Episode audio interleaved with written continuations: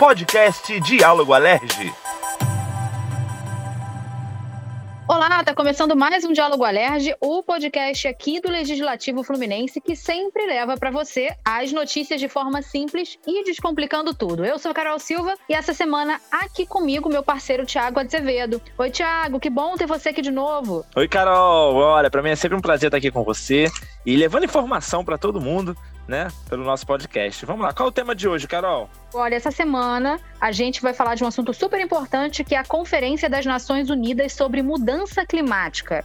Interessa para todo mundo, né? A pandemia chegou a adiar, inclusive, a realização dessa conferência, né, Tiago? É, Carol, mas ela começou no dia 1 de novembro e vai até dia 12 em Glasgow, na Escócia. 196 líderes de diversos países estão reunidos para debater as mudanças climáticas no mundo. Exatamente. A gente espera que eles negociem ações para limitar as mudanças climáticas e os seus efeitos, como, por exemplo, o aumento do nível do mar e também eventos climáticos extremos, né? Então, vamos começar aqui o nosso podcast explicando para quem está ouvindo o que é a COP26. Bom, a Confederação das Mudanças Climáticas é um encontro anual que reúne 197 nações, Carol, para discutir as mudanças climáticas e como os países pretendem combatê-la. A COP é parte da Convenção Quadro da ONU sobre Mudanças Climáticas, que é um acordo internacional assinado por praticamente todos os países e territórios no mundo, com o objetivo de reduzir o impacto da atividade humana no clima. Esse encontro, gente, vai ser o 26º desde que o tratado entrou em vigor em março de 1994. E aí, em Glasgow, serão avaliados os resultados do Acordo de Paris de 2015. Esse acordo é considerado um marco nas negociações internacionais sobre o clima. Exatamente. Esse acordo foi o passo mais importante já dado pelos países na tentativa de limitar aí as mudanças climáticas. Pois é, e aí nele, nesse acordo, né, as nações concordaram em tentar manter o aumento da temperatura média do globo bem abaixo de 2 graus Celsius e também tentar limitá-la a 1,5 graus Celsius em relação aos padrões pré-industriais. E aí, até agora, a temperatura já subiu 1,2 graus Celsius. É, para que o plano dê certo, os pontos do acordo precisam ser cumpridos, né? Carol? E é aí que entram as ações das COPs. Isso mesmo. E quando falamos em meio ambiente, o que, que vem na cabeça de todo mundo? Vem, claro, ah, deputado Carlos ele, Né? Isso aí, né? Do PSB. E aí, ele é né, a nossa referência, né, Tiago? Com certeza, Carol. Diversas leis que nós temos hoje em vigor relacionadas à proteção ao meio ambiente são de autoria do MINC, que sempre lutou pela causa. Exatamente. Quando foi ministro do Meio Ambiente, o MINC criou parques nacionais, reduziu a metade o desmatamento na Amazônia também, fez com que o Brasil passasse a contar com uma política e um Fundo Nacional de Clima, com metas de redução das emissões de gases estufa, por exemplo. Ele também foi secretário estadual do Ambiente. Foi nesse período que o MINC conseguiu a aprovação de leis importantes, como a que instituiu, por exemplo, o ICMS verde, garantindo mais recursos às prefeituras que protegerem o meio ambiente, ao cuidar, por exemplo, do destino final do lixo e criar unidades de conservação. E com iniciativas como a do ICMS Verde e o combate aos crimes ambientais, ele conseguiu fazer com que o Rio, que era o estado campeão em desmatamento de Mata Atlântica, passasse a ser o que menos desmata. É muito importante, né? E aí, o Rio era o estado com maior porcentagem de lixo nos lixões, 90%. Aí passou a ser o que tem maior percentual de lixo em aterros sanitários, 90%. 83%. Eu bati um papo com o Mink, muito legal, sobre a questão ambiental. Ele falou de como o Brasil vai chegar à COP26 e outros assuntos também. Vamos lá.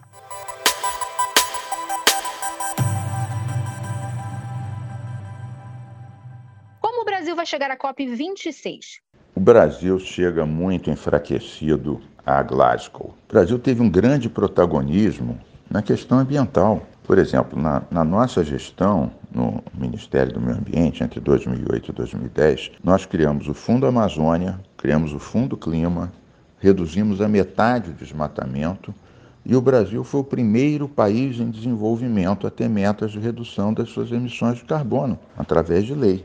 O governo Bolsonaro conseguiu, na gestão Salles, logo no início, desqualificar o INPE, paralisar o Fundo Clima, paralisar o Fundo Amazônia, não demarcar um único hectare de terras indígenas, desmatamento disparou, né?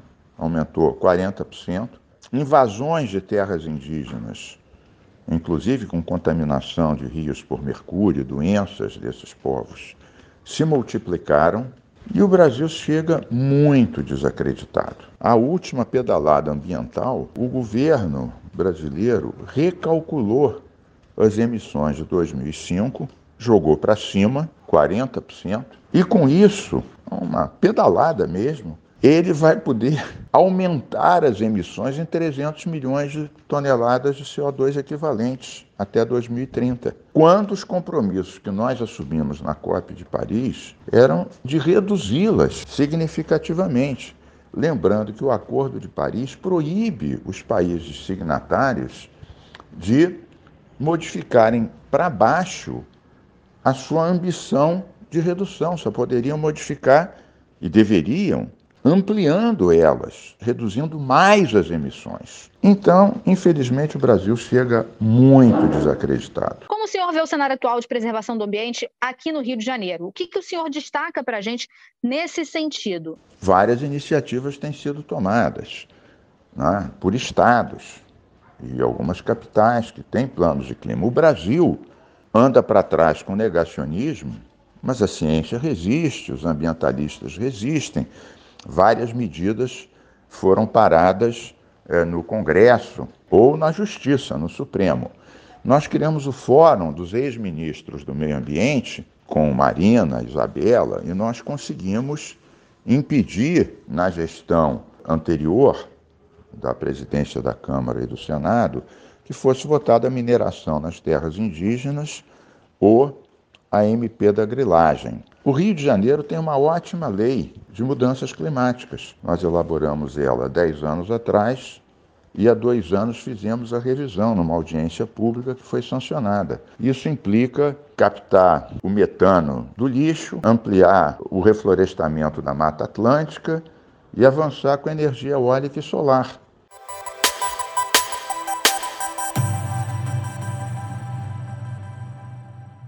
É claro que o debate sobre os, as mudanças climáticas né, no meio ambiente é um dever de todo mundo, né? E como já falamos, a Alerj está atenta a isso, né, Tiago?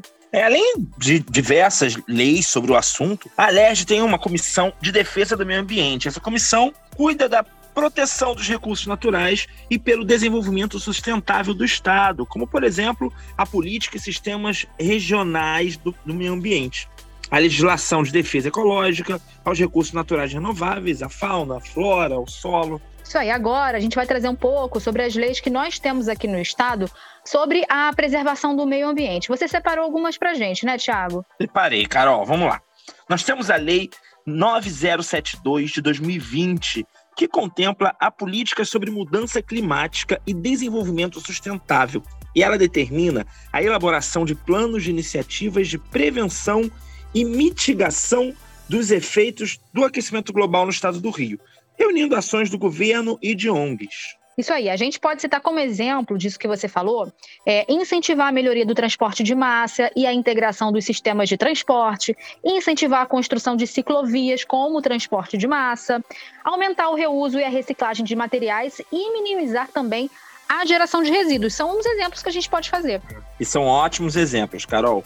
É, outra lei que eu trouxe aqui é a 8.625 de 2019, que trata como extremamente relevante a preservação dos ecossistemas de montanhas aqui do estado. A ideia dessa norma, Carol, é promover o uso de recursos e ecossistemas de montanha para garantir o desenvolvimento sustentável, científico e tecnológico e a integridade desses ecossistemas.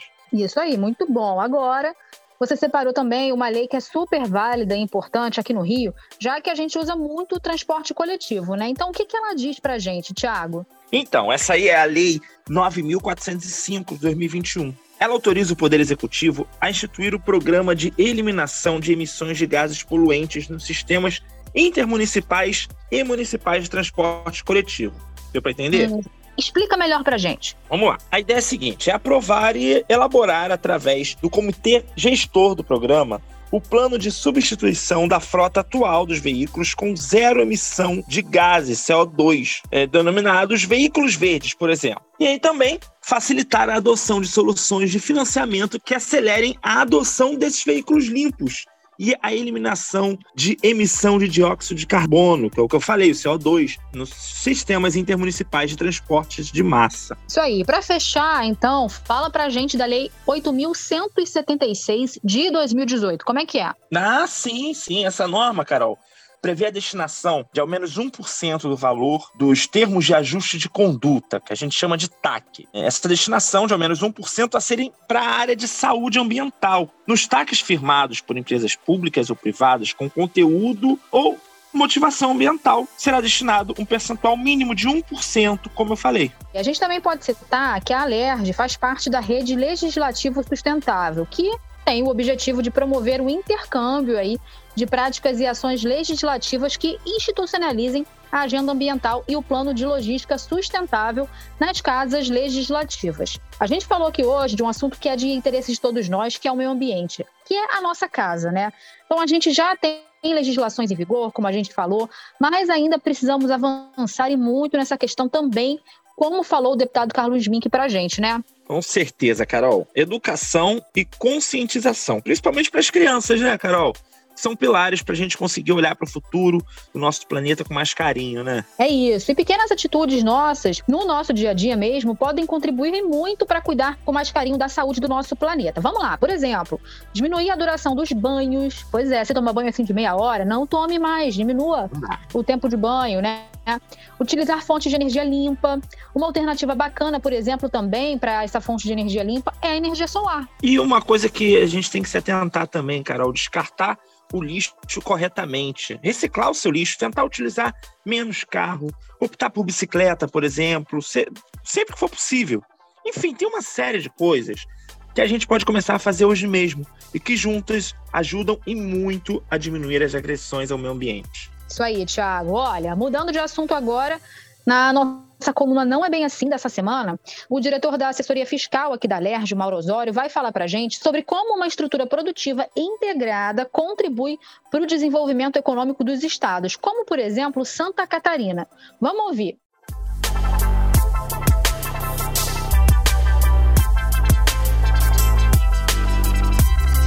Não é bem assim. Bom, nós temos feito uma série de conversas é, sobre questões que merecem ser analisadas, tendo em vista tirar o estado do Rio de Janeiro do círculo vicioso de, desde os anos 70, em que ele é a economia que menos cresce, e caminhar para um círculo é, virtuoso. Né? Se nós olharmos, por exemplo, no estado de Santa Catarina, enquanto a taxa de desemprego é, no Brasil está em torno de 14%, tá? no estado do Rio de Janeiro em torno de 18%, em Santa Catarina ela está apenas em torno de 6%. Olha, por que, que Santa Catarina ela tem uma taxa de desemprego é, tão baixa? É porque ela tem uma estrutura produtiva integrada, né?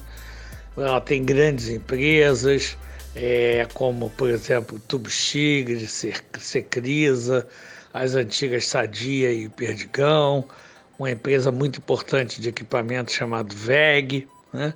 e que, na verdade, contrata fornecedores no próprio Estado.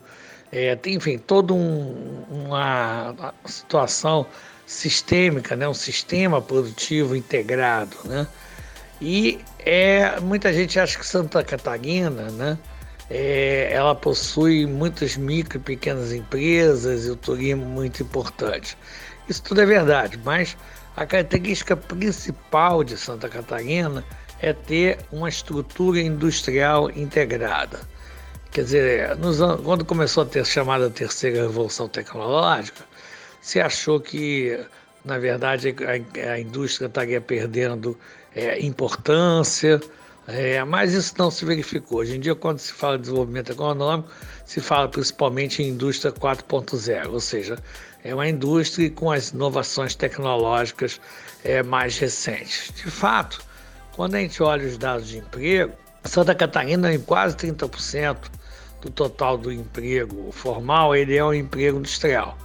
E no estado do Rio de Janeiro é menos de 9%. Então nós temos aqui no estado do Rio de Janeiro uma estrutura produtiva pouco densa, é oca e não integrada. Tem muitas empresas aqui que são importantes, mas que compram pouco no estado do Rio de Janeiro. Um exemplo claro é o da Petrobras, é, onde 75% dos fornecedores da Petrobras estão fora do estado do Rio de Janeiro. Então a gente precisa caminhar para uma estratégia que a gente procure olhar os sistemas produtivos no estado do Rio de Janeiro é, com maior potencialidade. Um deles, com certeza, o sistema produtivo vinculado à saúde, que vai desde a indústria farmacêutica, pesquisa e inovação em saúde, é, o serviço público de saúde, serviço privado de saúde, isso gera aí cerca de 450 mil empregos diretos, formais no estado do Rio de Janeiro. Então, como a gente é, ampliar né, a estrutura produtiva em torno desse sistema, em vez de ficar importando. O Brasil hoje ele importa 20 bilhões de dólares ano em saúde. A gente viu na pandemia que você depender de importações é muito ruim, não é? Então agora a gente precisa estar é, tá fazendo esforço no sentido de, por exemplo, quando o Sistema Único de Saúde for comprar alguma coisa, ao invés dele simplesmente fazer um edital, uma licitação, é, dizendo que ele precisa comprar de medicamentos, material de consumo, de equipamentos, ele dizer, olha, quem vier produzir no Brasil, eu vou comprar por tal número de anos, nós vamos ter a Fiocruz fazendo transferência de tecnologia com quem vier produzir no Brasil, e aí, quer dizer, a própria presença da Fiocruz aqui, todos os grupos de pesquisa que tem no Estado do Rio de Janeiro mostram a potencialidade que nós temos nesse sistema. Então, o Estado do Rio de Janeiro ele precisa criar uma estrutura produtiva mais integrada, chamados sistemas produtivos, na área de saúde, é, aproveitando a oportunidade, se o Brasil tiver juízo, e passar a estimular a produção interna de boa parte das coisas que são importadas, no petróleo, atraindo fornecedores e tendo uma estrutura também produtiva mais integrada nesse setor. Em atividades, setor serviços também que são importantes no Estado do Janeiro, como turismo, entretenimento, esporte, cinema e vídeo, a gente procurar também ver sinergias que tem entre as atividades desse setor para estar tá criando um novo dinamismo econômico no Estado de Janeiro, com mais planejamento e com a estrutura produtiva é, mais integrada.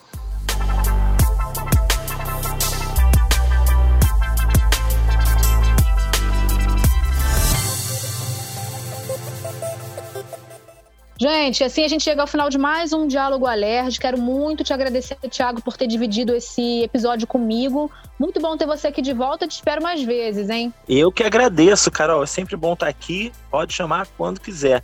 Tá? Principalmente para discutir temas importantes como foi o de hoje. Beleza. Então, olha, gente, semana que vem eu tô de volta. Lembrando que a edição do nosso podcast é do Fabiano Silva. Um beijo, tchau, tchau. Se cuidem.